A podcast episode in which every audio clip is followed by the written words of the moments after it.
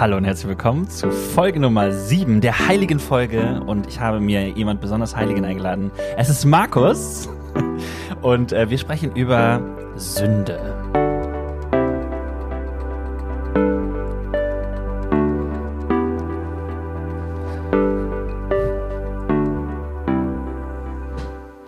Hallo Markus. Hi Dennis.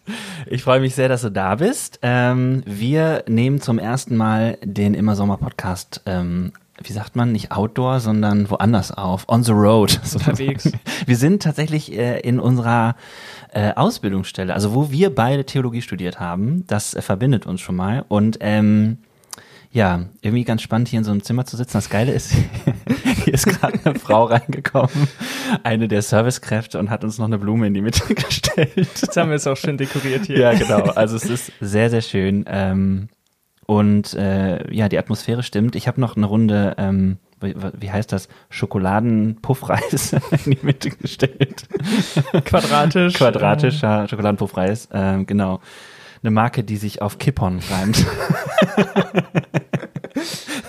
ja, irgendwie hatte ich da heute Morgen Bock drauf. Okay, aber ähm, Markus, du bist hier, du bist, habe ich schon verraten, Theologiestudent. Was bist du denn noch? Oh, was bin ich noch? Also, ich liebe Tischtennis spielen. ich bin Tischtennis-Junkie äh, ja? aktuell. Ja, ich habe äh, letztes Jahr angefangen. Achso, ich wollte gerade sagen, das wusste ich gar nicht über dich. Nee, nee, das ist auch äh, sozusagen noch neu.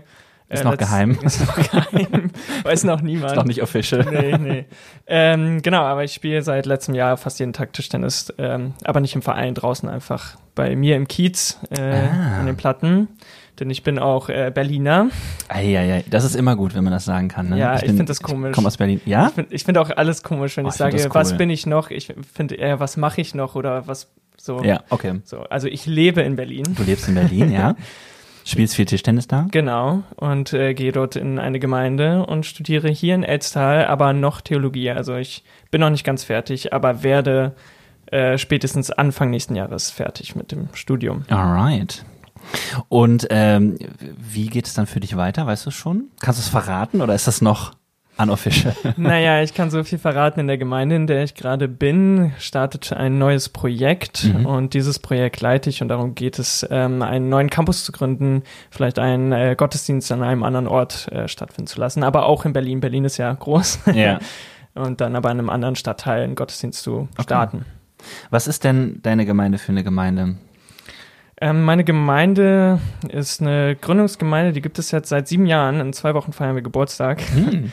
Ähm, genau, und das heißt die Projektkirche, die ist in Berlin-Friedrichshain und die ist ähm, ja in diesem City-to-City-Netzwerk. Und ich weiß mhm. nicht, man kennt vielleicht das Berlin-Projekt und das Hamburg-Projekt. Das mhm. sind so große Namen, aber das gibt es Also ich kenne das, aber ja. Ja, ich weiß nicht, vielleicht kennen es auch die HörerInnen.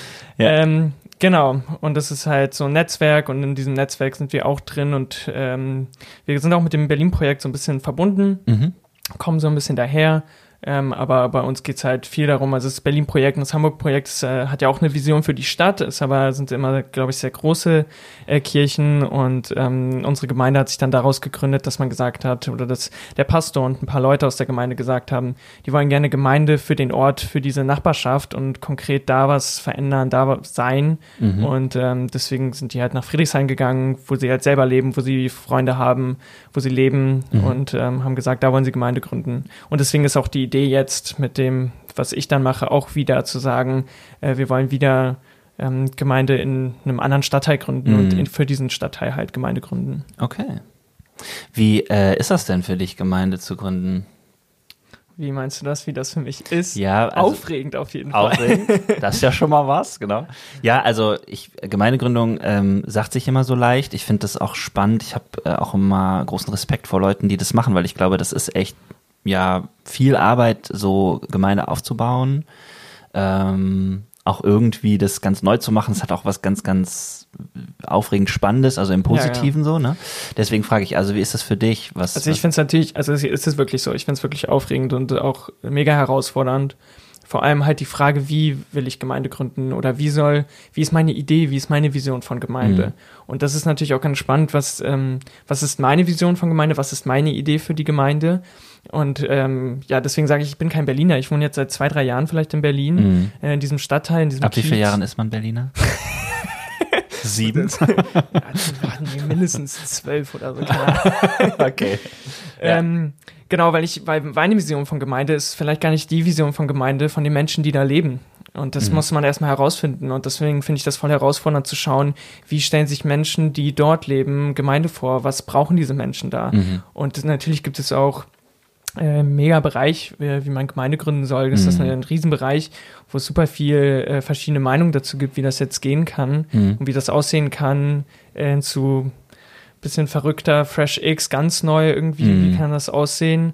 Ähm, und das sind natürlich alles Herausforderungen, die an mich jetzt gestellt sind. Äh, wie möchte ich das? Und all diese Anforderungen auch vielleicht. Mhm. Äh, wie kann diese Gemeinde wirklich ähm, funktionieren, dass die Gemeinde für die Menschen da vor Ort ist mhm. und dass ich mich daran aber auch wohlfühle und auch die Zugezogenen und ja. Ja. Ich finde das super spannend. Ich fällt gerade ein, wo wir darüber reden. Ich habe mal tatsächlich ein Paper in einem äh, missiologischen äh, Fach über die, das Berlin-Projekt geschrieben. Ah, witzig. also und ja und ich, äh, was ich auch total spannend fand, äh, war, also du hast jetzt ja gesagt Gemeinde für die Menschen. Man könnte sofort denken so, okay, was soll das denn heißen sozusagen? Also Gemeinde ist ja meistens für die Menschen so ne, aber das hat ja einen bestimmten äh, Blick oder das ist eine bestimmte ja. Perspektive.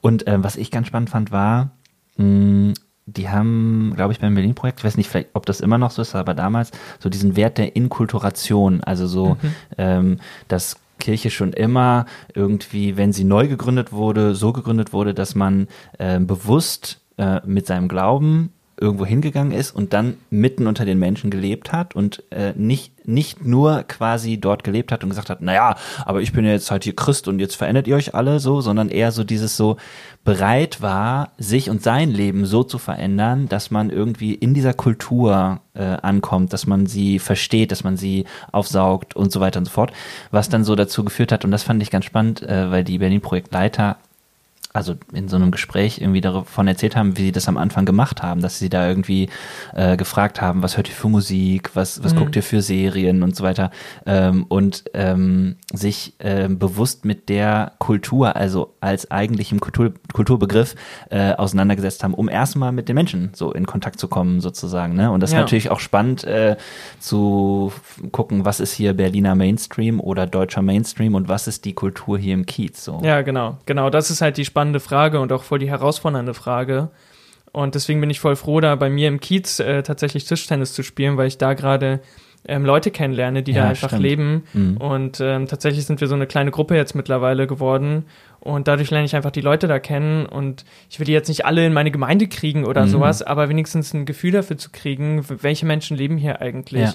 Und ich muss leider echt sagen, bis dahin ähm, waren die Menschen, mit denen ich ähm, Kontakt habe und einfach meine FreundInnen sind halt Menschen in meinem Alter, mhm. sind meistens so Mittelschichtleute und in den meisten Fällen ähm, weiß und baptistisch sogar. Mhm. Und das ist halt mega cool. Durch diese äh, Gruppe, durch dieses Tischtennisspielen lerne ich einfach m, ganz viele neue Leute kennen, die mhm. einfach auch ein bisschen anders sind als ich.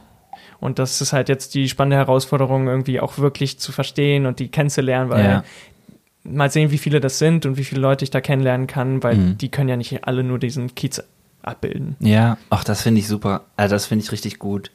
Ich merke, dass mir seit einigen boah, Jahren vielleicht äh, immer wichtiger wird, sowas dass man in seinem Leben irgendwie sowas hat, also am besten sogar so wie du jetzt beschreibst, dass man irgendwie aussteigt, dass man aus seiner Komfortzone rausgeht, ähm, aussteigt aus seiner eigenen Bubble. So, mhm, ja. das, dieses Wort Bubble ist so eigentlich so Internet geprägt und äh, kommt ja auch daher, ne, dass man irgendwie so bestimmte Filter vor seinen eigenen Konsum äh, äh, gesetzt bekommt und so, aber ähm, das wir das eigentlich auch in unserem Leben haben, äh, wird ja, uns ja gar nicht so bewusst oft, ne? Aber das finde ich äh, tatsächlich sehr, sehr spannend. Und ähm, ich, ich lerne ganz viele Leute kennen, auch durch diesen Podcast, die bewusst irgendwie ähm, außerhalb von irgendwelchen Bubble sich bewegen oder bewusst auch rausgehen oder was auch immer und halt erzählen, was das ist, was die, was das für eine Erfahrung ist und wie gut ihnen das getan hat, aber auch äh, dann irgendwie kritisch äh, zu sein und zu sagen, naja, ich gucke da und, und da drauf und merke, nee, äh, das müsste eigentlich anders laufen. Ich glaube, das ist eigentlich ein,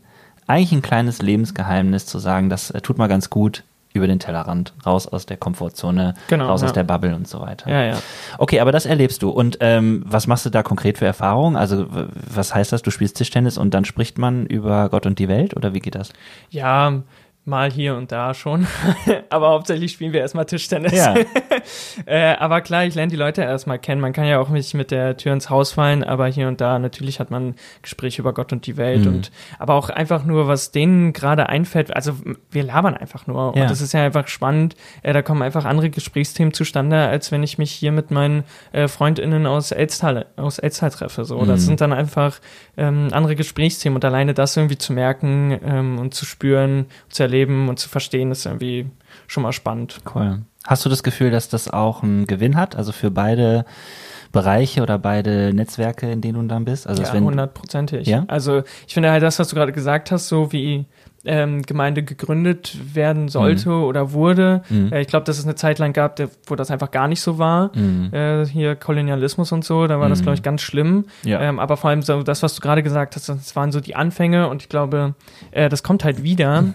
dass es halt so ist und dass es nur Gewinn bringt, weil ich denke, ähm, ich kann nicht irgendwo hingehen und den Leuten sagen, so und so ist mhm. es und so und so müsst ihr glauben und folgt mal hier meiner Linie ähm, sondern irgendwie die Leute kennenzulernen und zu schauen, was können die denn da auch mit reinbringen. Und dann kann ich auch von diesen Menschen lernen und mhm. schauen, wie, ähm, das kann auch meinen Blick weiten, wie du gerade schon gesagt hast, ähm, Komfortzone verlassen. Das, es gibt ja dieses Bild zur so Komfortzone, dann ist es, glaube ich, die Lernzone und dann die Panikzone oder so. Mhm. Und das ist halt diese Lernzone. Also das ist halt genau das, dass man sich halt ähm, ja austauscht und dann kann ich auch was lernen und ja. dann kann die Gemeinde auch äh, davon profitieren kann, sich einfach einen neu gestalten, einen ganz neuen Weg finden. Mhm.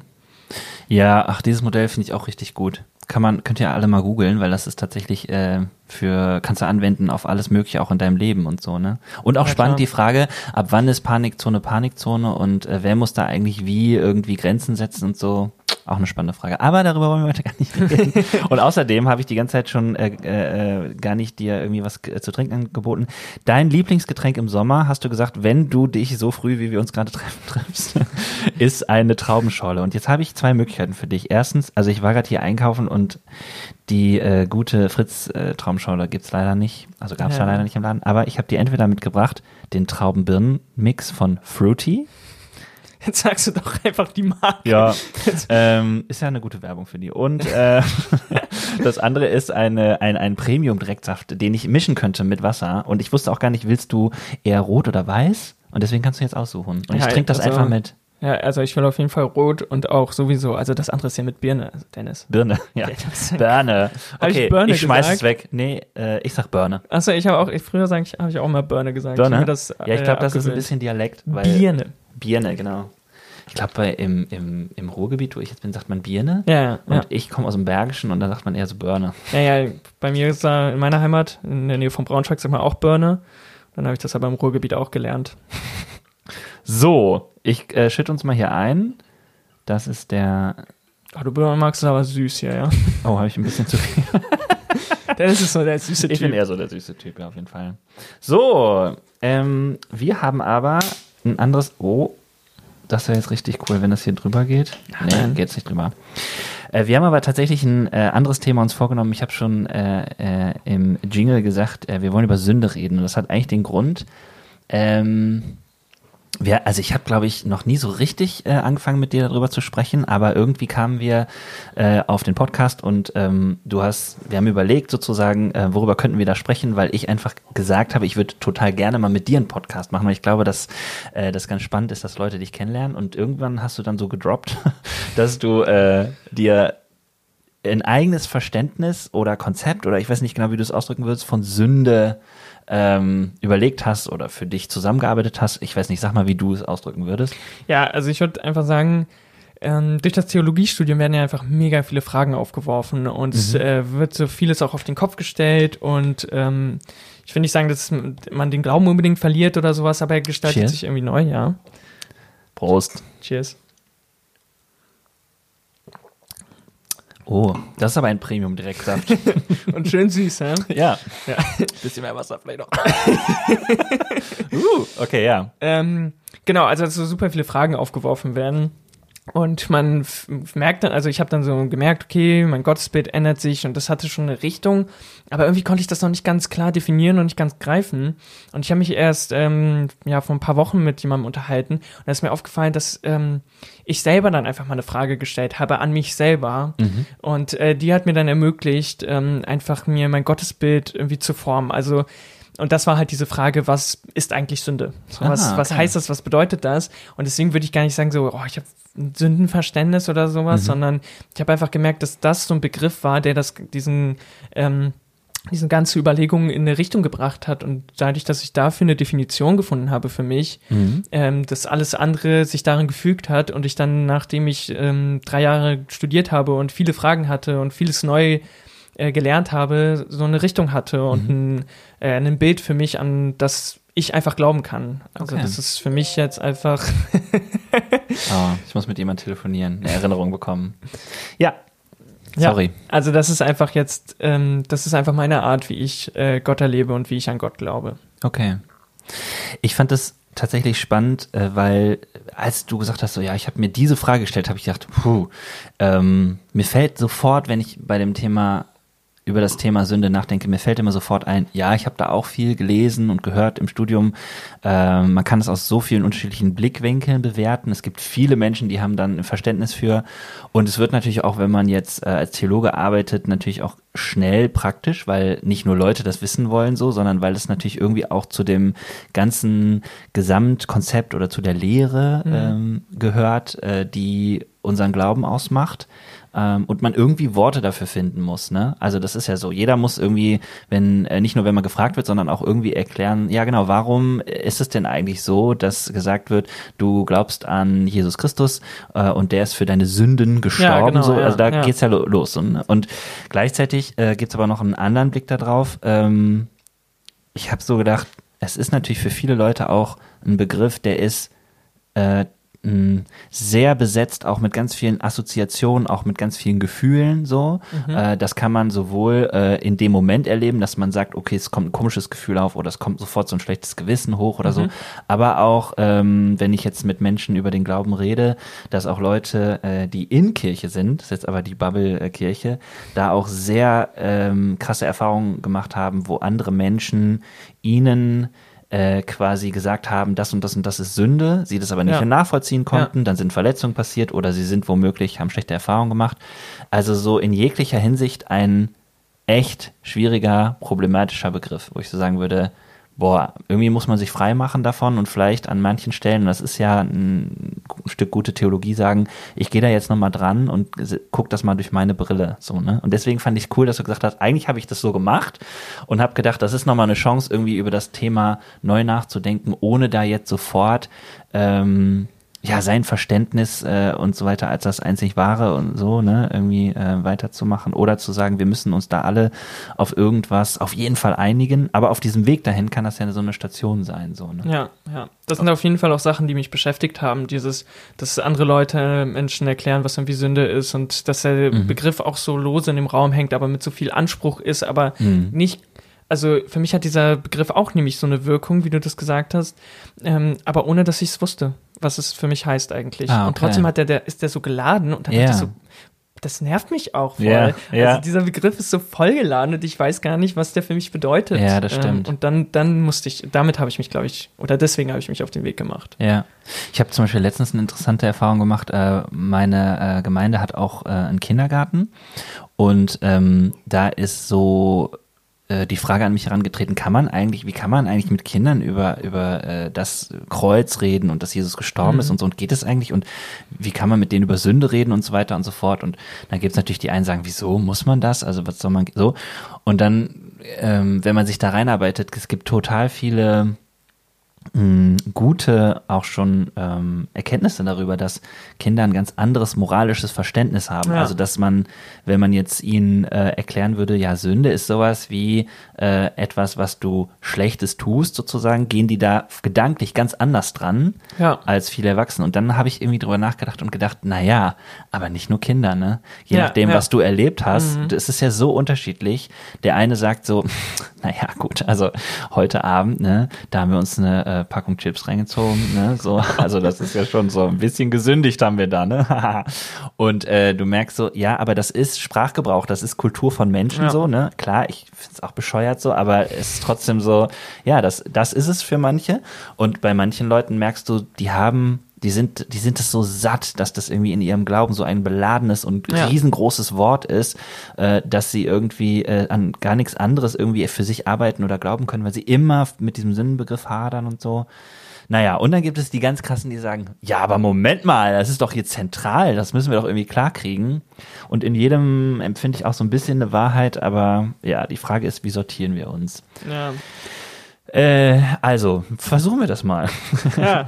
ähm, mal ganz, also bevor du jetzt sagst, so was dein, ähm, was dein Verständnis davon ist oder so, ähm, was, was kennst du denn oder weißt du denn für so unterschiedliche, ich sag jetzt mal, Verständnisse von Sünde? Also da gibt es ja mehrere Definitionen oder sowas. Hast du da ein paar auf Lager? Nee. Hast du dich davon frei gemacht, sozusagen? nee, habe ich einfach nicht. Also so. ich muss auch sagen, ähm, das war nicht so ein theoretisches Auseinandersetzen und ähm, dass ich mich irgendwie hingesetzt habe und angefangen habe, oh, jetzt lese ich mal ganz viel darüber, mhm. sondern ähm, das war einfach ganz lange in meinem Kopf und durch diese ganzen Texte einfach, die man fürs Studium liest oder mhm. auch neben dem Studium mhm. liest, ähm, war das einfach etwas, was in meinem Kopf gewachsen ist mhm. ähm, und auch entstanden ist und kann jetzt nicht sagen, dass ich mich mit ganz vielen Definitionen auseinandergesetzt habe. Mhm. Äh, das war ja auch gar nicht mein Anspruch. Es war auch ähm, nie mein Anspruch, das hier in einem Podcast erklären zu müssen. Nee, das ist Oder auch nicht der Anspruch vom Podcast, dass wir hier großflächig äh, die, die, die, wie sagt man, die Definition geben. Genau, so ja. ja. Genau, sondern einfach nur für mich, das war ein Weg für mich. Okay. Und deswegen äh, finde ich, weiß ich da jetzt, kann ich da keine Definition sagen, aber natürlich so Sachen, die du halt gesagt hast, irgendwie, mhm. ähm, die, womit mein Verständnis beladen war oder mhm. äh, beladen wurde einfach. Also mhm. sowas wie äh, Sex vor der Ehe ist Sünde. Mhm. Rauchen ist Sünde. Mhm. Ähm, Alkohol trinken ist Sünde. Mhm. Wenn du gegen die zehn Gebote verstößt, ist das Sünde. Mhm. Ähm, und halt natürlich biblische Texte. So, äh, wir sündigen immer, wir sind von der Sünde befreit und ähm, all sowas halt. Ja. Aber jetzt nicht so, dass es ähm, ja eine klare Definition oder sowas, sondern so an bestimmte Verhaltensmuster oder okay. so. Oder sowas mal gehört wie, ähm, naja, ähm, was für die eine Person Sünde ist, muss ja nicht für die andere Person Sünde sein oder mhm. sowas. Sünde ist was ganz Persönliches mhm. und sowas. Und das ist auch alles damit reingeflossen mhm. und sind auch immer Fragen gewesen, die mich daran beschäftigt haben, mhm. ähm, die das dann halt geformt haben. Okay. Ja, ich habe die Frage auch nur gestellt, weil mir geht das selber so wie dir, ne, dass ich gedacht habe, so, boah, ey, wo startet man da? du legst noch was Wasser nach. ja, also er kippt sich gerade einfach noch mal eine Tonne Wasser da in sein Glas rein. Gut, ähm, mir geht das da so wie dir, deswegen habe ich gefragt, dass ich gemerkt habe, man fängt an, sich damit zu beschäftigen, man fängt an, das zu lesen. Man hat es ja auch schon im Studium viel gelesen und so und trotzdem ähm, äh, geht mir das manchmal so, dass ich immer wieder neu darüber nachdenke, was ist das denn und, und wie rede ich denn darüber? Weil so die Grunddefinitionen, so wie, ähm, naja, man kann es als eine Art Tat beschreiben oder ja. Sünde ist auch irgendwie sowas wie eine Grundhaltung oder wenn man über das Stichwort Erbsünde nachdenkt, dann ist es irgendetwas, was von Generation zu Generation weitergegeben wird und irgendwie kannst du da nichts für, so, ne? Ähm, da, über jedes Thema könnten wir jetzt irgendwie 20 äh, äh, Tage noch weiter äh, diskutieren, aber ähm, das ist vielleicht nochmal so für den Anfang ganz gut ich habe auch das Gefühl, es ist sehr wild und sehr weit sozusagen und vor allen Dingen in dem Ganzen durchaus möglich, sich so zu verlieren, dass du denkst irgendwie so, oh krass, also wenn das alles stimmt, so, ne? bis hin zu der Tatsache muss ich ja auch sagen, dass ähm, ich natürlich davon überzeugt bin, dass wir auch viele Texte in der Bibel haben, wo Sünde einfach nochmal als ähm, aufgelöst äh, ist durch das, was wir glauben. Also, dass Jesus letztlich frei macht davon, äh, was auch immer das dann ist, Tat und Haltung oder mhm. so, ne? Ähm, und dass das aber auch eine Konsequenz hat. Also, dass es ja nicht so ist, dass wir dabei stehen bleiben, dass uns das irgendwie bedroht, so, ne?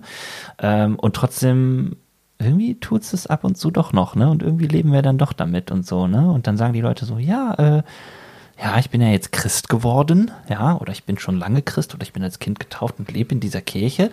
Und ähm, wollte jetzt aber irgendwie, hat er irgendwie gedacht, dass ich da jetzt nichts mehr mit zu tun habe, so. Und trotzdem erlebt man das so, ne?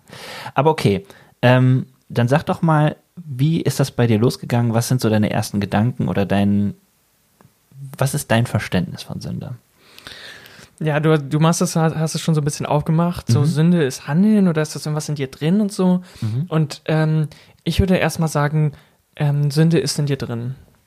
Und dann würde ich sagen, Sünde ist auch Handeln. Und du kannst auch ähm, dafür vielleicht sorgen, dass Sünde in jemand anderem Menschen drin ist. Mhm.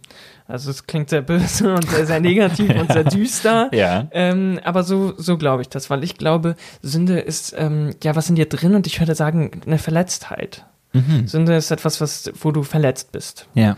Und deswegen ist es halt auch etwas, du verletzt dich im besten Fall nicht selber von Anfang an, mhm, mhm. vielleicht später schon, aber es ist etwas vielleicht, was in dich hineingelegt wurde, mhm. irgendwie von außen und damit ist es eine Verletztheit in dir drin. Mhm. Okay. Oh, das ist sehr spannend. ja, ist wirklich spannend. Ich ja. habe nämlich tatsächlich, ähm, ich habe was gefunden im Internet, was da tatsächlich so ein bisschen mitgeht, so, weil ich, äh, das ist ähm, ein Bibelzitat, ähm, was, also äh, die ersten Geschichten in der Bibel, die, die Urgeschichten, sagen wir Theologen, äh, erzählen uns ja häufig so von sehr grundsätzlichen Erfahrungen und auch grundsätzlichen Themen, die äh, Menschen äh, mit Gott oder mit Glaube in Verbindung bringen, erleben und so weiter. Und ähm, auf dem oder bei dem Nachgucken oder ich habe nochmal recherchiert, ne, Sünde, in welche Richtung, habe ich tatsächlich so ein Bibelzitat gefunden, ähm, wo ähm, gesagt wird, Sünde kann eben auch aus so einer Verletzung heraus geschehen, gestehen, geschehen. So.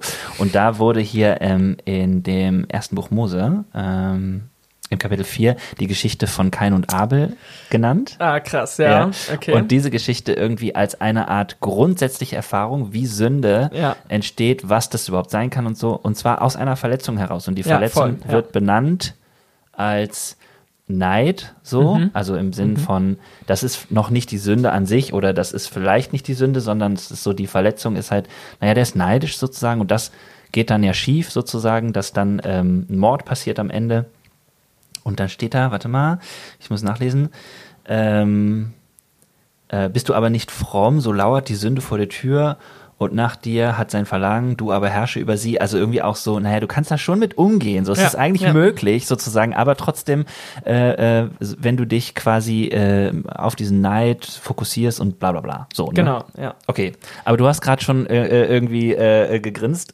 Das ist dir auch bekannt sozusagen. Ja, also ich muss sagen, also ich habe mich jetzt ähm, noch nicht so krass biblisch viel darüber gelesen. Mhm. Ich kenne natürlich die Stellen, aber ich habe mich jetzt nicht nochmal hingesetzt mhm. und gesagt, boah, ich will jetzt jede Stelle, in der Sünde vorkommt, äh, mir nochmal durchlesen mhm. und das dann alles äh, verstehen und gucken, ob mhm. das denn ähm, passt zu dem, wie ich mir das vorstelle, wie ich einfach Gott auch erlebe.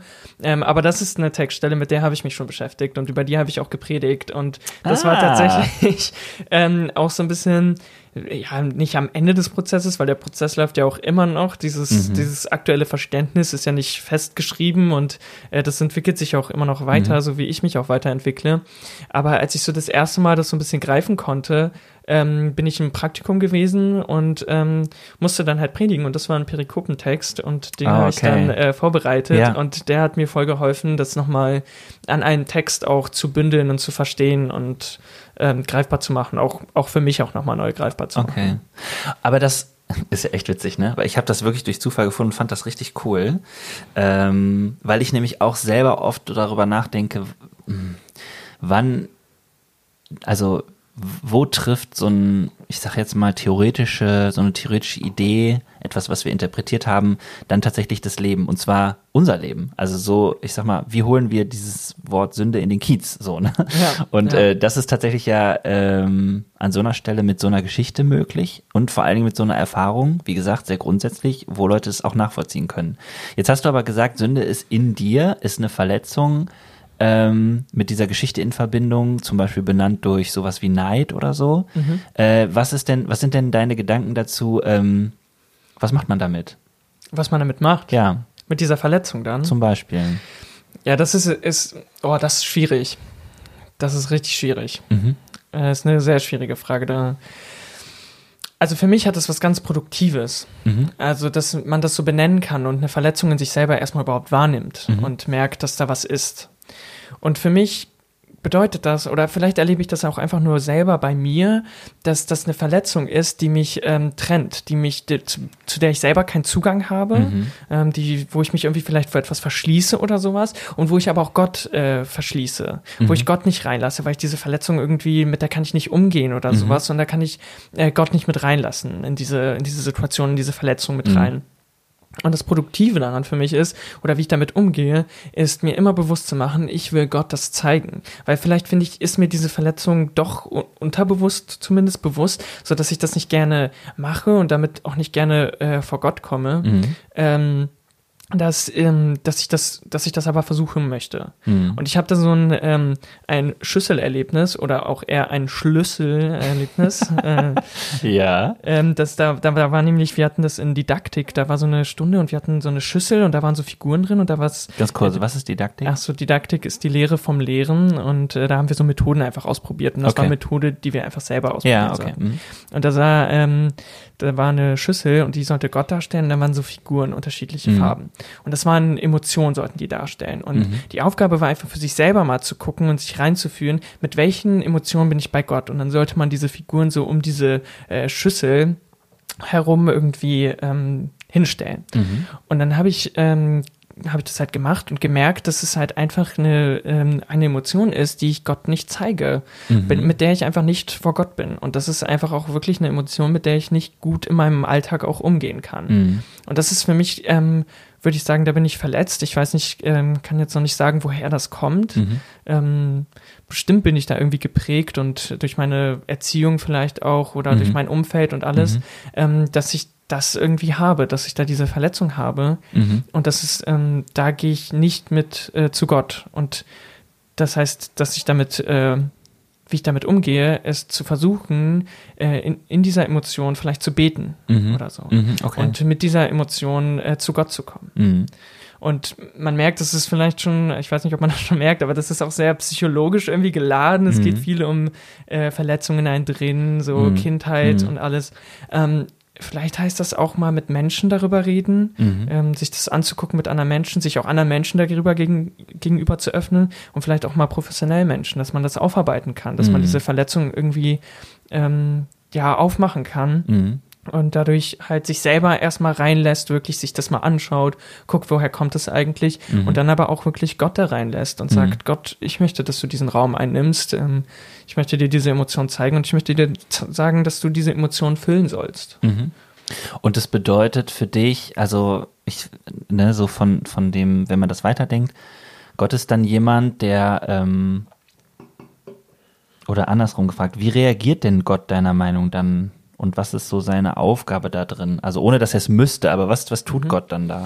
Naja, das äh, ist jetzt auch wie, also das finde ich, sieht man auch in dieser Geschichte von Kain und Abel. Mhm. Denn diesen Vers, den du gerade vorgelesen hast, das mhm. ist etwas, was Gott Abel, äh, Kain sagt. Mhm. Und das ist für mich diese Sache, ähm, Gott steht schon vor dieser Tür eigentlich. Also ich stelle mir das so ähm, manchmal vor, wie so mein Herz besteht aus ganz vielen Räumen. Mhm, für mich mhm. sind diese Verletzungen und sind das so Emotionen. Für mich mhm. sind das so Räume mit Türen.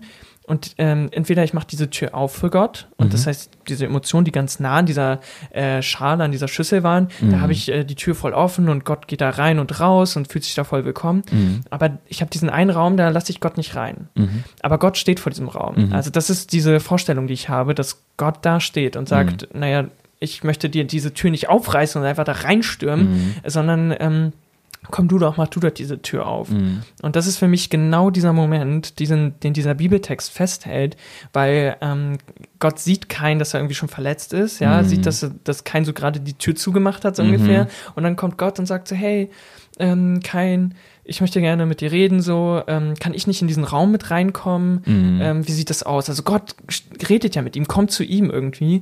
Und ähm, dann sagt er, sagt ihm das so, ey, wenn du mir nicht die Tür aufmachst, das ist eine Warnung, das klingt so böse, aber irgendwie halt so, dann bleibt diese Tür zu mhm. und vielleicht kann man sich das dann vielleicht vorstellen wie so eine Hintertür, dann kommt durch die Hintertür vielleicht die Sünde rein oder mhm, vielleicht ist mhm. die schon drin oder und nimmt diesen Raum dann einfach noch mehr ein, wenn Gott da nicht ist. Ähm, aber Gott steht da und sagt, ja, ich, ich möchte da rein, lässt, mhm. lässt du mich rein. Mhm. Finde ich richtig cool. Tatsächlich steht da ja in dieser Story, habe ich gelesen, also in der äh, Geschichte da in der Bibel steht, äh, Gott sagt dann äh, zu Kain sozusagen, äh, guck besser nach oben, sozusagen, mhm. also hebe den Blick empor oder so. Ähm, und, be und bezieht das dann auf dieses Frommsein. Und ich kenne so viele Leute, die würden das so auslegen, dass sie sagen, naja, fromm sein heißt, das nicht zu tun, das ja, nicht genau. zu tun, das ja, nicht ja, zu tun, sondern also. Das ist genau das, was ich nicht mag. Ne? Ja, also und das, ist, es ist auch eine Fall, also es ist eine, vielleicht ist eine falsche Auslegung, sag ich jetzt mal, aber es ist eine mögliche Auslegung davon, so eine zu sagen, wir definieren mal sozusagen und mit der Geschichte würde das ja bedeuten, ey, lass den Neid nicht groß werden, lass den Neid nicht zu, sozusagen. Und das, was aber eigentlich, wenn ich das jetzt so verstehe, wie du das sagst, äh, ähm, äh, das aussagt, ist sozusagen, äh, guck mich dabei an, ich kann dir damit helfen. Genau, sozusagen ja, so. Ja. Ne? Und das finde ich auch cool, weil es nämlich einerseits sehr realistisch sagt, naja, Leute, Sünde ist das, was einfach in uns ist, im Sinne von, wir machen das jetzt mal nicht, wir machen das hier kein Otto draus, sondern es ist halt einfach wirklich da, so. Also ja. vielleicht ist es bei dem einen Neid, vielleicht ist es bei dem anderen irgendwie sowas wie Eifersucht oder ähm, boah, was gibt's noch? Ja, das, also ich habe auch, ne, als ich mich mit dem Text auseinandergesetzt habe, ähm, genau, Neid ist so etwas, was da mhm. reinspielt, mhm. Zorn ist dann natürlich voll was, was mhm. da reinspielt. Ähm, der, der Text, das Wort, was da irgendwie steht, was diese emotionale Reaktion von Kain beschreibt, ist irgendwie so, dass er ähm, dass er so entbrennt und dass ihm warm mhm. wird, dass so Blut in den Kopf steigt und so. Und das ist ja so, beschreibt ja Zorn sehr gut, ne? Aber das beschreibt ja auch irgendwie Scham, äh, dass er vielleicht rot wird oder mhm. sowas. Er guckt auf den Boden, mhm. er, er, kann, will niemand gerade sehen, weil ihm das irgendwie voll peinlich ist, ne? Mhm. Weil die haben ja vorher beide geopfert und das, mhm. sein Opfer hat scheinbar irgendwie nicht so richtig funktioniert und vielleicht ist ihm das auch peinlich und so. Und auch dieser Text mhm. lässt es irgendwie ähm, offen. Natürlich irgendwie Neid und Zorn sind das am ehesten, aber ich fand das irgendwie, das hat mich nochmal so, äh, hat das so geöffnet, dass es auch irgendwie Scham sein kann. Und da gibt's halt ganz mm. vieles. Also. Finde ich super. Ja. Ja, das, vor allen Dingen, weil ja. ich glaube, es ist ganz wichtig, dass wir das so anfangen zu sehen, weil es, ähm, ich sag mal so eine die andere Auslegungsform würde sagen, ähm, sei fromm und die, dieses, dieser Befehl sei fromm heißt direkt sozusagen, lass Neid nicht zu, Zorn nicht zu, Scham nicht zu, weil das ist Sünde in dem Sinne. Mhm. Ja, äh, bei vielen Sachen würde man auch noch äh, tatsächlich so mit, mit Menschenverstand hinkommen sagen, wieso ist denn Scham Sünde? Also ja. so, ne? Aber trotzdem ist, ähm, finde ich, das Schlimme daran, dass halt auch viele, viele Gefühle, die einfach da sind, ja, so, ja, wo ja, man sagen kann, naja, ehrlich gesagt weiß man das ja durch Psychologie, Gefühle haben einen Selbstzweck. Also das ist halt einfach, wenn du zornig bist, bist du zornig wenn du äh, neidisch bist, bist du neidisch. Wenn du äh, dich schämst, dann schämst du dich. Da, da kannst du nichts machen, sozusagen. Ne? Aber das führt halt dazu, dass so viele Leute in sich arbeiten und weil sie das auch noch dann quasi übergebuttert bekommen, dass das Sünde ist, also was Schlechtes in dem. Sinne, ist es sozusagen ähm, ja eine äh, Sache, die sie versuchen wegzudrücken, zu unterdrücken. Genau, ja. Und ja. dann passiert nichts, außer dass es in diesem Raum vielleicht wächst und wächst und ja, wächst. Ja, so, das ne? glaube ich voll. Das glaube ich voll, genau. Und das äh, also so wie du es sagst, ich finde es mega, mega, mega cool, weil es äh, im Prinzip die Einladung ist zu sagen, nee, also Sünde wäre, wir sagen jetzt mal ganz gelassen, äh, etwas, was da ist, so, kann mhm. natürlich auch ziemlich doll da sein, ja. kann ziemlich intensiv mhm. auch sich für dich anfühlen, kann ein großer Schmerz sein, so wie du gesagt hast.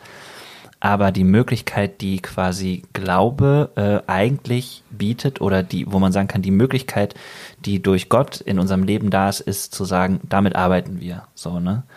Und ähm, das ist dann, das wäre dann auch nicht so, dass man Leuten die Sünde einredet, sondern dass man sagt, na, nee. wir, wir, benennen etwas, genau, was genau, da ist. Genau, so, ne? das finde ich auch ganz schwierig. Das ist, ähm, das ist etwas, was man einfach in sich selber fühlen kann. Das ist nicht etwas, was ich dir sagen kann, boah, das ist deine Sünde oder so mhm. und pff, mhm. was bist du denn für ein Typ, sondern du kannst dich nicht selber hineinfühlen und schauen, was dich belastet. Mhm. Und natürlich kann das in einem Gespräch sich entwickeln und äh, dann kann ich auch mal eine Frage stellen, hey, kann es sein, dass das äh, eine Sünde in dir drin ist oder einfach vielleicht etwas mhm. ist, ähm, das, wo du dich Gott verschließt, wo du selber auch gar nicht äh, reinschauen magst, wo du irgendwie mhm. ja verschlossen bist und ähm, dann ist das irgendwie auch gar nicht so Schlimmes irgendwie für mich. Also vorher fand ich das so ganz schlimm, boah, du hast da eine Sünde oder du bist das nicht, das klingt so voll ja. böse und das war so super unangenehm und dann mhm. will ich eigentlich mit der Person gar nicht reden. Jetzt bin ich selber die Person äh, geworden, die sowas sagt. Ja. Und meine das aber gar nicht böse, sondern halt einfach nur etwas zu benennen, was in dir ist. Ich will mhm. dir das gar nicht aufdiktieren oder mhm. sowas, sondern einfach zu schauen,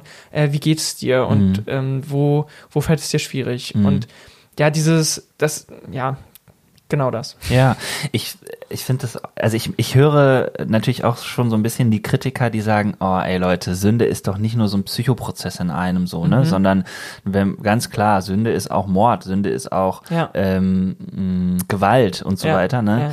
Ähm, ja, voll. Ist, das ist auch was, was mich beschäftigt hat mhm. und wo ich dann immer so aber daraus heraus konnte ich das dann wieder beantworten. Weil dann habe ich mich gefragt, eben, weil ich mhm. habe das ja schon gesagt, Sünde ist eine Verletzung in dir drin. Das heißt, das hat vielleicht schon jemand gemacht in dir. Mhm. Ähm, und das ist auch etwas, was du wieder machst. Ja. So, und damit ist es auch. Natürlich ist Mord auch Sünde und auch Lügen und all sowas. Mhm. Ähm, bei den Dingen jetzt vielleicht schon so Mord und Klauen und so, das kann man da schon pauschal sagen, aber bei den anderen Dingen vielleicht nicht pauschal, sondern es geht mhm. darum, wenn du anderen Menschen verletzt und ihnen wehtust, dann ist das Sünde. Mhm. Man, ähm, so eine andere Definition, die ich, die da auch ähm, mitschwingt, die ich auch äh, kannte schon vorher, so mhm. Sünde ist äh, eine Trennung zwischen dir und Gott. Mhm. Das trennt dich von dir und mhm. Gott. Und das ist es für mich. Also wenn, wenn ich beklaut werde, mhm. dann, wenn mir wirklich was wirklich Schlimmes geklaut wird und ich ähm, fange an, so Vertrauensprobleme zu entwickeln mhm. und habe da diese Verletzung und verschließe mich da vor mir selber, vor mhm. anderen Menschen, ja, ich fange an, nicht mehr Menschen zu vertrauen.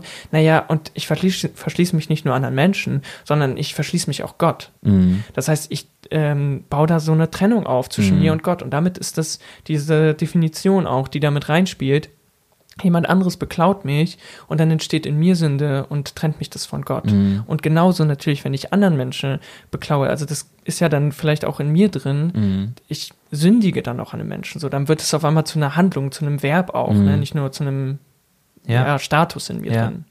Ja, ich finde es super spannend. Also gerade auch diesen Aspekt äh, Trennung.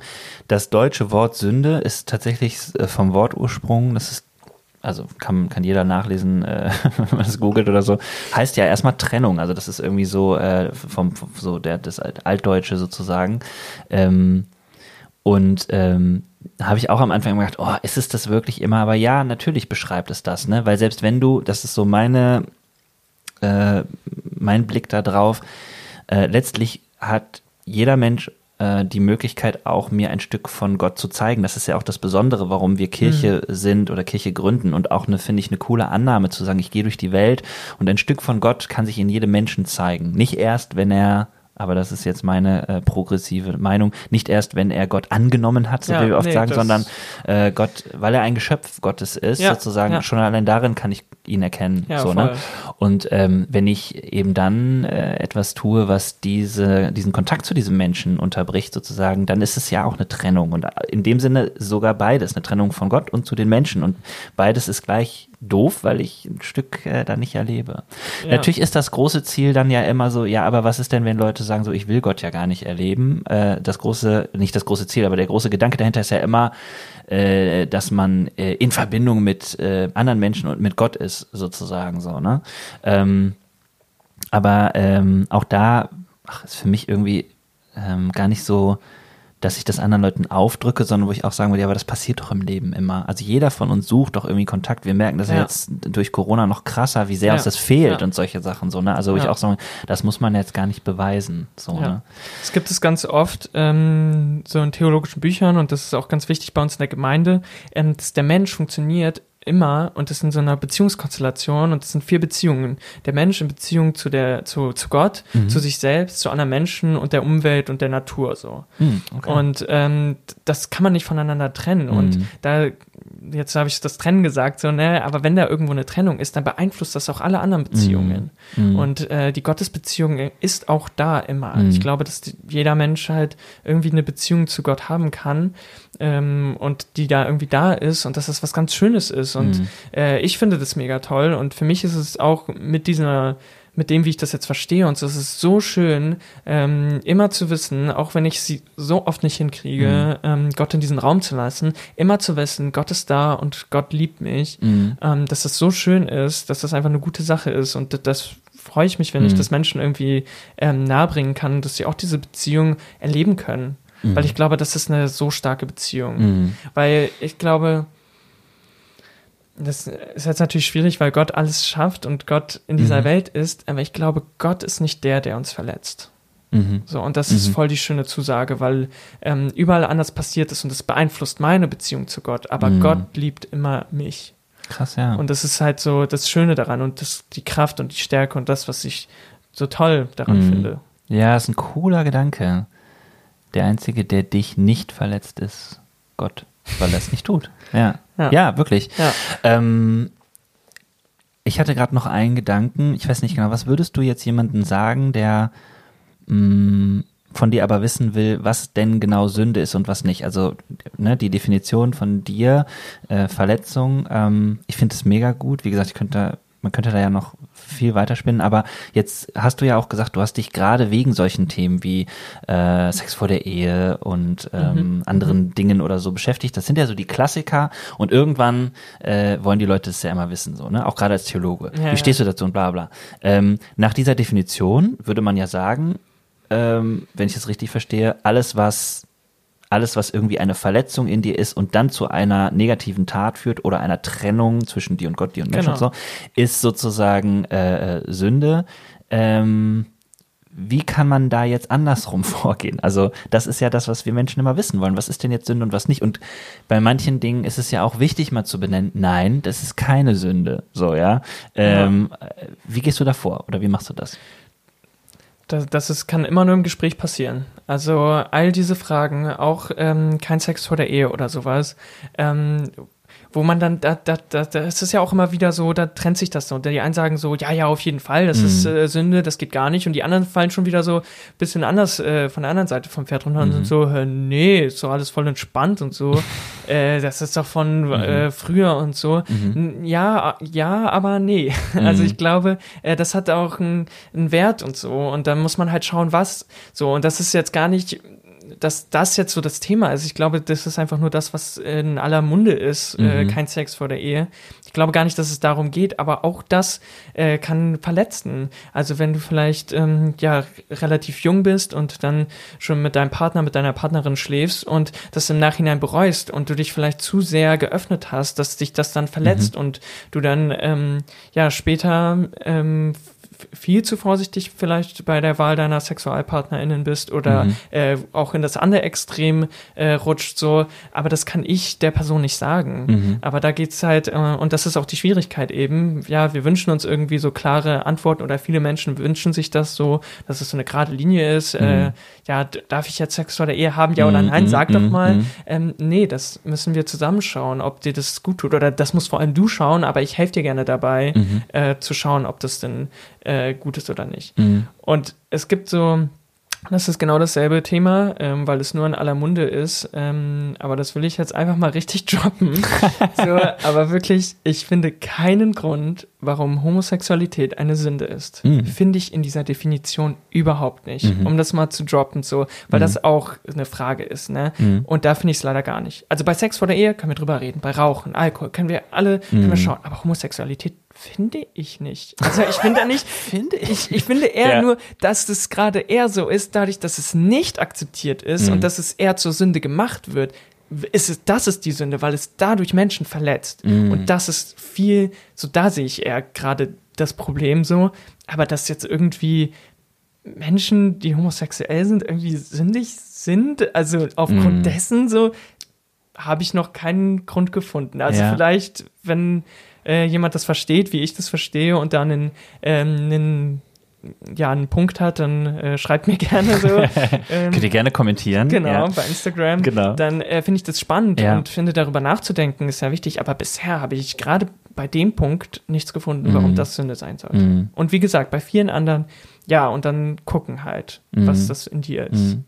Ja, ich finde auch grundsätzlich gut, dass du sagst, äh, ins Gespräch gehen, äh, nicht im Sinne von, ähm, mal, wir, wir zerreden das mal so, sondern ähm, erstmal sagt es ja auch, ähm, du suchst da nach einer Deutlichkeit, die es nicht im Leben gibt, sozusagen. Es ist bei manchen Sachen viel individueller, aber es ist auch nicht so individuell, dass du zu keiner Antwort kommen nee, kannst, ja. so, ne? Sondern äh, wenn es um eine Verletzung geht, dann ist natürlich die Frage, genau, woher kommt die Verletzung? Und äh, beim Sex vor der Ehe wäre das dann eben, weil das Thema Sexualität ein totales Beziehungsding ist, zu sagen, ähm, ja, da gucken wir doch einfach mal, ähm, was könnte das sein, sozusagen, was da vielleicht für dich dran wichtig ist und was nicht. Also so verstehe ich dich jetzt, mhm. welche Verantwortung du für dich übernimmst und welche Verantwortung ja. du für deinen Partner übernimmst ja. und so weiter, ne? Ja, aber ähm, Ja, ja, ich muss auch sagen, jetzt gerade fällt mir auf, nochmal, ich kann schon ein paar Dinge benennen, die Sünde sind. Also ich habe das mhm. ja gerade schon gesagt, sowas wie, wie mit ähm, Homosexualität umgegangen wird. Mhm. Und das ist einfach ähm, Diskriminierung. Rassismus, mhm. das mhm. ist Sünde, weil das mhm. Menschen verletzt. Ja. ja und auch äh, wenn wir andere Menschen ausbeuten, das ist Sünde. Wenn wir die Natur ausbeuten, das ist Sünde. Mhm. Wenn wir dafür sorgen, dass Menschen einfach unglücklich werden und das gibt es einfach strukturell, ähm, dann ist das Sünde. Mhm. Ja, ich finde das richtig gut. Vor allen Dingen, das ist ja so meine Frage, ne? Kann man denn mit deiner Definition auch dann wirklich sagen, äh, doch, das ist Sünde oder ist es immer eine individuelle Sache sozusagen? Und du sagst ja, nee, man kann das auch grundsätzlich und auch äh, prinzipiell bei manchen Sachen sagen. Und genauso kann man sagen, nee, das ist nicht Sünde, ne? Ja. Also, ich finde es cool. Also, weil es halt eben ja auch eine Kleid ist, die wir brauchen. Und ich meine nicht nur einzelne Menschen, sondern weil Leute ja, also queere Menschen oder auch ähm, Menschen, die Rassismus und rassistische Diskriminierung erleben, die brauchen auch diese Benennung, dass einfach Leute sagen, nein, das ist falsch. Ja. Und dann auch bewusst äh, äh, da was verändern in ihrer Art und Weise, wie sie leben, wie sie Kirche bauen, was auch immer. So, ja, ne? ja, und das macht die Bibel ja auch so groß. Ne? Also ich glaube, dass ganz viele Texte man mit dieser Brille ähm, lesen kann und ich mache das auch, mhm. ja, ähm, und finde das ganz spannend. Also auch so die ganzen alttestamentlichen Gebote, das ist natürlich manchmal ganz schwierig, weil die schon sehr mhm. äh, speziell sind, aber mhm. dann mal zu gucken, was ist eigentlich der Sinn dahinter? Und mhm. vielleicht hat das einen richtig guten Sinn. Mhm. So, aber auch diese ganzen Texte, im, vor allem im Alten Testament, aber auch bei Jesus geht es so viel um soziale Gerechtigkeit mhm. und um diese Menschen, die das eben nicht erleben. Und da geht es immer darum, die im Blick zu haben, weil wir das irgendwie nicht hinkriegen, wir Menschen. Ich weiß nicht warum, warum das so drin ist, schon seit immer, aber ähm, das benennt die Bibel schon immer ganz klar, dass es darum geht. Ja, das, das sehe ich auch so. Ich mich wundert, dass manchmal das andere das nicht so sehen und ich frage mich dann, warum. Also ganz ehrlich, ich, ich äh, weiß natürlich irgendwie so, dass wir in so einer riesigen Diskussion da auch sind miteinander Klar, ja. und dass jeder für sich auch nach seinen Fragen äh, geht und dann nach seinen Antworten sucht. Aber ähm, ich habe auch das Gefühl, dass ich das schon erkenne, dass es so ein durchgängiges Thema gibt und viele, manche Christen sagen immer so, oh ja, ich kann es nicht mehr hören und so, aber diese Liebe, so, ja. ne, ähm, die einfach deutlich wird und ähm, bei, die auch bei dem Thema Sünde deutlich wird, dass ähm, vielleicht kann man das mal so sagen, da wo Trennung nicht geschieht, da geschieht Liebe. Da kann Voll. sozusagen ja, diese Beziehung ja. zu Gott, zu Menschen und Menschen untereinander und auch, finde ich auch ein ganz äh, cooles, dass dieser Blickwinkel, den ihr auch bei euch in der Kirche habt, dass man auch sagt, auch dieser, diese Beziehung zu mir, auch die Liebe zu mir, ja. auch daran zu arbeiten, das mit Geht's hineinzunehmen, ja finde ich super cool. Geht's ja, genau. Darum. Also ganz genau. viel geht es darum, dass Gott mich geschaffen hat. Darum geht es auch in der Bibel. Es geht um meine Beziehung zu Gott. Ich habe den Heiligen Geist. Jesus begegnet mhm. mir, ja. Und dieses Gebot, liebe deinen Nächsten wie dich selbst, da steckt es auch immer drin. Mhm. Ich habe mich noch gefragt, ähm, hast du das für dich durchdacht, wie ähm, an welcher Stelle Jesus da mit reinkommt und mit reinspielt? Ja, das ist ähm, super schwierig. Also da merke ich auch, da, ähm, da habe ich noch offene Fragen auch. Mhm. Und ich merke auch, ähm, auch dieses, dass Jesus am Kreuz gestorben ist und mhm. das Leben auch nach dem Tod. Das Ganze beschäftigt mich ja, ist ja das Leben hier. Und ich mhm. finde es auch gut, weil das ist das einzige, also das ist das, was ich kenne. Ich mhm. kenne das Leben nach dem Tod nicht, das habe ich noch nicht gelebt und darüber kann ich ja kaum. Ach so. Äh, kann ja. ich mir nur schwierig ja. Gedanken machen. So, das ist das Leben, was ich gerade führe und das kann ich entscheiden und kann ich ähm, mhm. erleben und das kann ich mich beeinflussen lassen von Gott und von mhm. Jesus. Und was es bedeutet, dass Jesus für meine Sünden gestorben ist, das bedeutet für mich eben, dass er mir gezeigt hat, dass er mich liebt dass er für all den mm. Scheiß, all die Verletzungen mm. und ähm, all den Scheiß, den Menschen auch sich gegenseitig tun, dass er gezeigt hat, ich nehme das auf mich. Ich habe hier niemanden verletzt, aber gerne, ihr dürft mich verletzen und ich nehme das auf mich und mm. äh, gehe dafür an das Kreuz. Und darin zeigt er eben diese Liebe und ich glaube, dass daran so viel Kraft herausgeht und das ist meine Hoffnung. Also, ähm, dass ich sage, dass mir das immer wieder zeigt, ich kann zu Gott kommen und ihm wirklich diese Tür öffnen diesen mm, Raum. Ja. So, weil darum geht's ja auch immer wieder, wenn man so die Bibel von vorne bis hinten liest, dann geht's ja immer wieder darum, dass ähm, die Menschen sich von Gott abkehren und Gott dann irgendwie sagt, so, mhm. dann zeige ich mhm. euch jetzt nochmal mhm. so, ich liebe euch, so, mhm. checkt es mal. Mhm. Und dann macht er irgendwas, ähm, schließt einen Bund mit ihnen und so weiter, mhm. ähm, zeigt ihnen immer wieder, dass sie lieben und sie so, ah, okay, der liebt mich, cool. Und dann gehen sie wieder woanders hin, drehen sich weg von ihm. Und in Jesus ist es so passiert, hat er gesagt, so, Leute, jetzt damit ihr es mal wirklich checkt, ich, ich liebe euch so, ja. verdammt ja. So, ey, wirklich, ich, ich liebe euch. Und das äh, hat ja. dann Jesus gezeigt darin, dass er für uns Mensch geworden ist, dass er erstmal voll auf uns einen Schritt zugemacht hat. In all dem, wie er so gehandelt hat. Er ist immer mhm. Menschen begegnet, mhm. hat äh, die Sünde gesehen, wie sie äh, verletzt sind, so wie sie aus dieser Gesellschaft rausgedrängt werden und hat ihnen geholfen, wieder Teil der Gesellschaft zu werden. Und am Schluss hat er gesagt, ey, wirklich, damit ihr es checkt, ich nehme das auf mich, diese ganzen Verletzungen und äh, gehe dafür ins Kreuz. Und das ist für mich diese Kraft, die mir hilft zu sagen, ich bin mir gewiss, mhm. dass Gott wirklich immer vor dieser Tür steht. Und dass ich, dass Gott wirklich, dass Jesus, dass der Heilige Geist wirklich in diesen Raum möchte. Und mhm. ich ähm, das glauben muss, dass ich das annehmen darf und sagen kann, okay, ähm, mhm. ich lasse ihn da rein. Und das ist auch in diesen vier Beziehungen, dass ich immer weiß, von dieser Beziehung kommt eigentlich Kraft. Ich glaube, dass natürlich kann diese Beziehung auch von uns, das habe ich ja vorher schon gesagt, so geschädigt sein und schwierig mhm. sein und so. Aber eigentlich soll diese Beziehung, ist eigentlich die, die Kraft gibt, auch die anderen Beziehungen wieder gerade zu bringen und mhm. dass ich wirklich da befreit sein kann und befreit hier leben kann. Wow.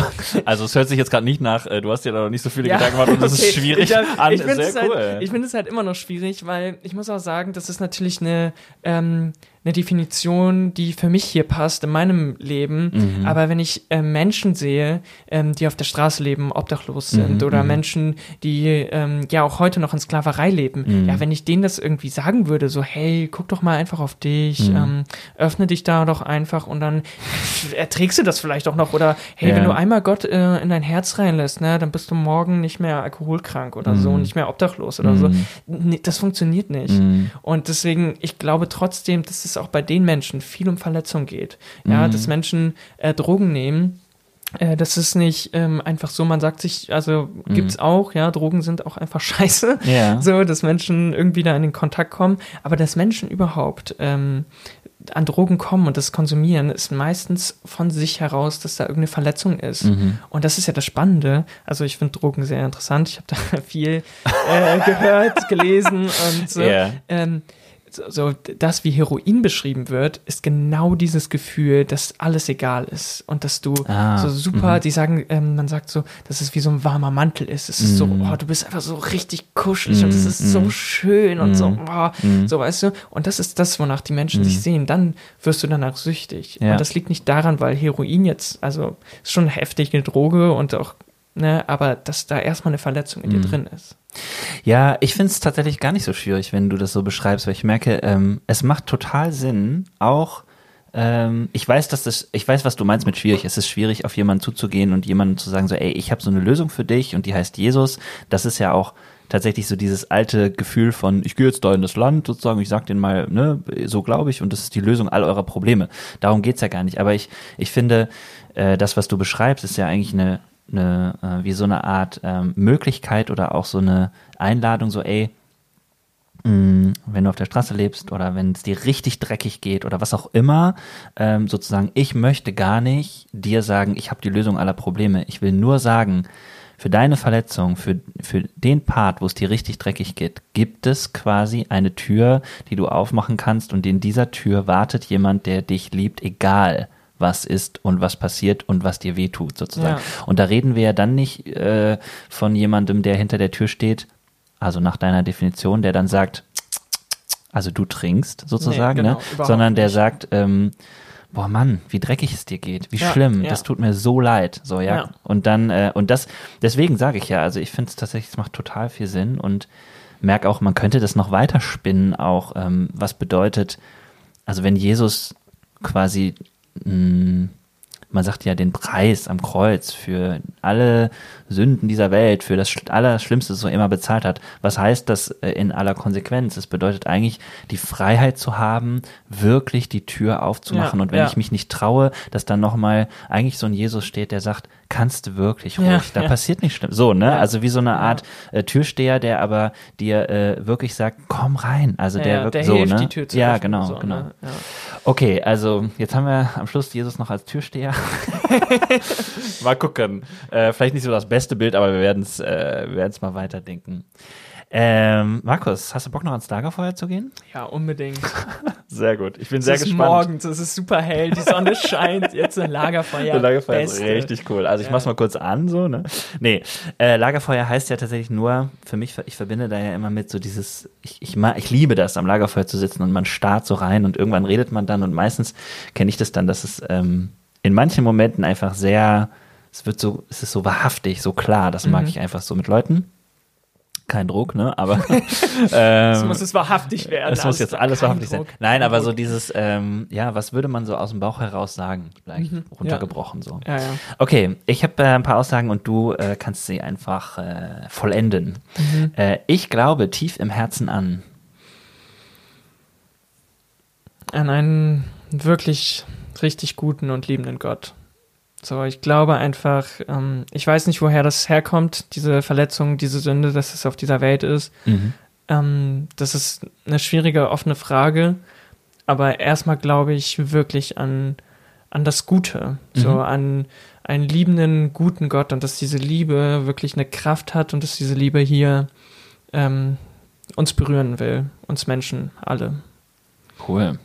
So, das war schon ganz schön tief und wappig. ja. Okay, ist scheiße, war scheiße, kann weg. Ja, Sünde. das kann eigentlich weg. Ist ja so cool, ja. wenn das nicht da wäre. Ähm, und das ist viel zu schwierig. Und ich glaube, dass das, ähm, weiß ich nicht, das kann wahrscheinlich nicht weg, aber es wäre so schön. Und wenn das nicht weggeht in seiner ganzen Tiefe und dass man sich trotzdem zwischenmenschlich noch irgendwie verletzt und mal unehrlich mhm. ist oder sowas, mhm. ne, das, das wird wahrscheinlich nicht weggehen. Aber bitte dann wenigstens Rassismus, Diskriminierung und all so ein Scheiß, das, Sklaverei ja. und so, das kann mal wirklich weg. Ja. Also das, das reicht jetzt mal. Ja. Amen. Äh, wenn du sofort könntest, welches große Ding würdest du starten? Ja, das finde ich ähm, eine schwierige Frage. Ich weiß es nicht. Ähm, ich würde gerne das ist jetzt so schwierig, weil ich halt ja was starte, weil ich diese Gemeinde starte, aber ich finde es so schwierig, wenn ich sage, oh, ich will das ganz groß machen und weltweit und würde gerne, dass diese Message und mhm. diese Liebe an alle kommt und so, weil das klingt dann auch so, als wenn das ich das machen muss und dass ich genau weiß, wie es sein muss oder mhm. sowas. Das will ich halt auch nicht sagen, aber im Endeffekt, ja, ich wünsche mir, dass ähm, diese Idee wächst und dass Menschen einfach von dieser Liebe erreicht werden und wenn das durch ähm, diese Gemeindegründung irgendwie mal passieren kann, äh, dann ist das schon mal ein kleiner Schritt und der erste Schritt, aber ist vielleicht nicht der universale Schritt, dass es überall so laufen muss, aber deswegen kann ich das nicht starten, weil das so groß ist einfach. Mhm. Ähm, aber das wünsche ich mir, dass das irgendwo aufploppt auf der ganzen Welt, dass ähm, mhm. Menschen Gemeinde finden, finden, einen Ort finden, wo sie ihre Verletzungen äh, angehen können und einfach mhm. mit dieser Liebe Gottes beschenkt werden können und wissen können, trotz ihrer Verletzung, trotz dessen, dass die Räume nicht aufmachen, äh, von Gott geliebt werden und dass da immer ein Gott ist, der in diesen Raum möchte. Cool. Ja, ich finde das schon gut. Also ich meine, muss ja nicht groß sein, ne? Aber vielleicht wird es groß. ja. Äh, ich hätte Bock auf einen Drink mit. Ah, die Frage habe ich vergessen. ich habe mir vorher ein paar Gedanken gemacht. Die Frage habe ich vergessen. Jetzt musst du nachdenken. Ähm, mit Dennis Sommer. Oh, noch einmal. Hattest du schon? Ähm, Cheers. Nochmal eine Traumsaftscholle. Vielleicht treffen wir uns auch abends, dann äh, trinken wir dann Sterni oder so. Okay. Ähm, nee, ich, ich weiß es nicht. Ich glaube, es gibt so viele Leute und ich bin offen dafür, Menschen kennenzulernen und habe Lust mit Menschen, die ich begegne, einen Drink zu trinken. Geile und, Antwort. Äh, Menschen kennenzulernen. Irgendwie habe ich ja. keine Person, wo ich denke, boah, die. So. Ja. Natürlich gibt es da spannende Leute, so Bonhoeffer. nee, keine Ahnung, weißt du, also es gibt bestimmt so viele spannende Leute, die ja. ich lese und denke so, ach, ja. das wäre mal spannend, da würde ich auch mal eine Rückfrage stellen, aber das ist immer so akut, wenn ich gerade einen Text über ja. äh, von denen lese oder so, aber ich, ich habe Lust, Menschen kennenzulernen und von denen zu lernen und mit denen zu trinken. ja, geil. Gut, Markus, ich danke dir, ich danke dir, dass du da warst. Mm, ich bin echt inspiriert, gehe aus diesem Gespräch raus und denke, ähm, ich, ich finde diese, ich finde es richtig cool. Also wirklich so diese Definition. Ich denke das äh, auf jeden Fall weiter. Ich habe irgendwo gelesen, Sünde ist äh, ein, ein, eine Art unvollkommener Zustand. Irgendwie ist das äh, äh auch nochmal so ein Gedanke, der mich da beschäftigt und sowas in uns, wo man merkt, ja, das beschreibt vielleicht auch nochmal anders diesen Schmerz, finde ich ganz äh, spannend. Und wir sind mhm. auf der Reise, äh, das vollkommen zu machen und so, in aller Gelassenheit und Freiheit. Und du hast da heute beigetragen zu, das fand ich irgendwie cool. vielen, vielen Dank. Äh, mach's gut und äh, bis zum nächsten Drink. Ne? Ja. Ciao. Ciao.